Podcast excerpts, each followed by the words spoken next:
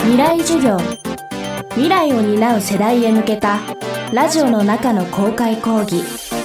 今週の講師はスチール缶リサイクル協会の中田良平です。未来授業。今週はスチール缶に見るリサイクルの未来というテーマでお送りします。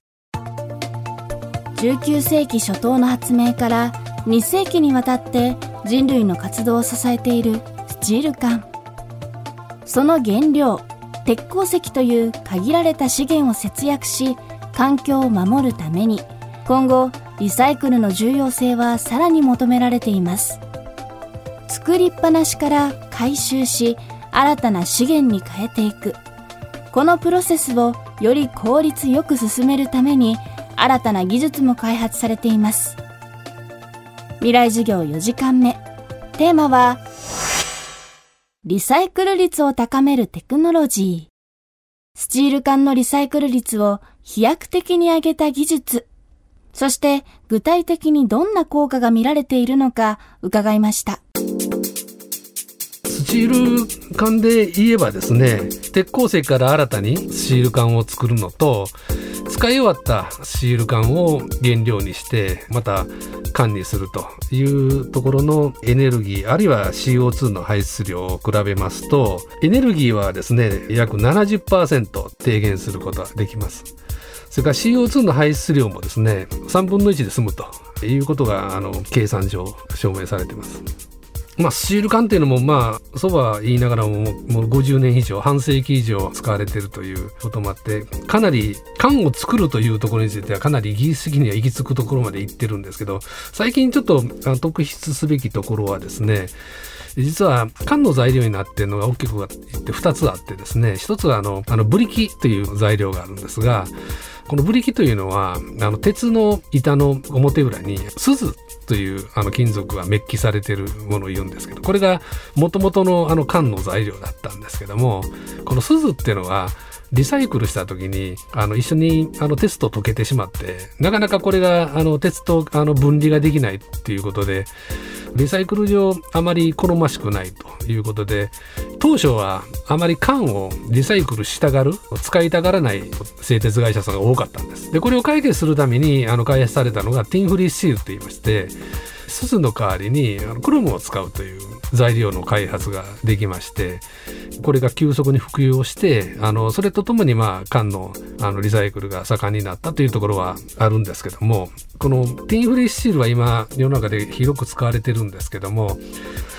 で、あとですね、これは、あの、缶というよりも、鉄鋼業界の、あの、問題なんですけども、特に鉄鉱石から、あの、鉄を作る工程の中でですね、CO2 っていうのはかなりあの発生を、えー、します。鉄鋼業というのは日本全体の CO2 の排出の14%を占めるという非常にあの CO2 の排出の多い業界で、まあ、これをあの何とかしなきゃいかんと、まあ、今カーボンニュートラルとか2050年までに CO2 の排出を実質ゼロにしましょうというあのところに進んでいく中でやはり鉄鋼業界としてはあのそこに向けていろんなことの取り組みがされてます。そんな中で今主にあの CO2 が出る原因になるのがあのコークスというあの石炭をあの使って鉄鉱石を還元してあの鉄鉱石に含まれているその酸素ですね要は錆びた状態なんでそれを酸素を炭素が引き剥がしてですねで純粋な鉄にするという、えー、そういう働きをするんですけどこのコークスの代わりに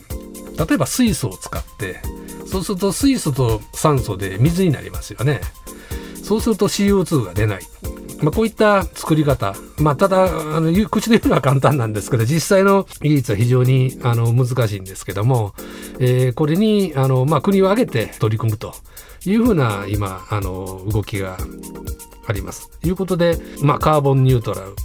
に向けたその動きがあってでまあその中でスチール缶あるいは鉄鋼製品全体がこうリサイさらに低環境負荷というもとであのリサイクルがされていくというふうな形になっていくのかなと思っております。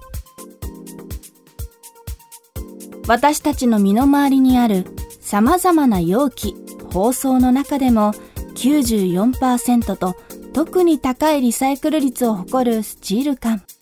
この数字をさらにアップさせて維持するためにどんなことが求められるのでしょうか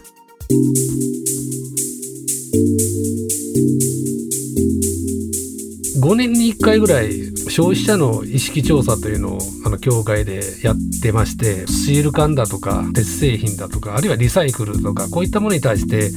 どういった意識があるのかっていうのをあの調査をしてるんですけども3年ほど前に一番最近の調査をしたんですがシール缶がですね鉄でできてるということをきちんと知ってる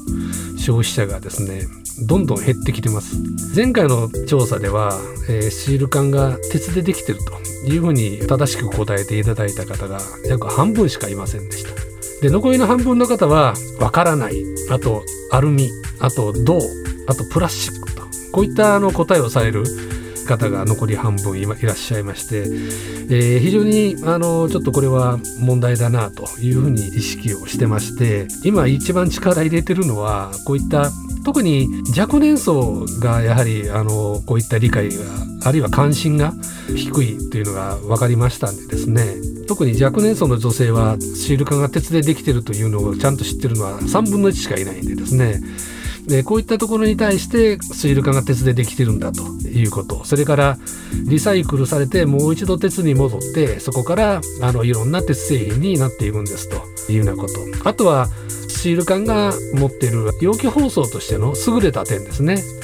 こういったところを分かってもらおうということを今あの一生懸命 PR をしているところです。特に使い終わった缶というのはゴミではなくて資源なんだということはあの子どもさん含めてあの理解してもらおうというふうで取り組んでおります。未来授業。今週の講師はスチール缶リサイクル協会専務理事の中田良平さん。今日のテーマはリサイクル率を高めるテクノロジーでした。未来授業。来週は小説家真山仁さんの講義をお届けします。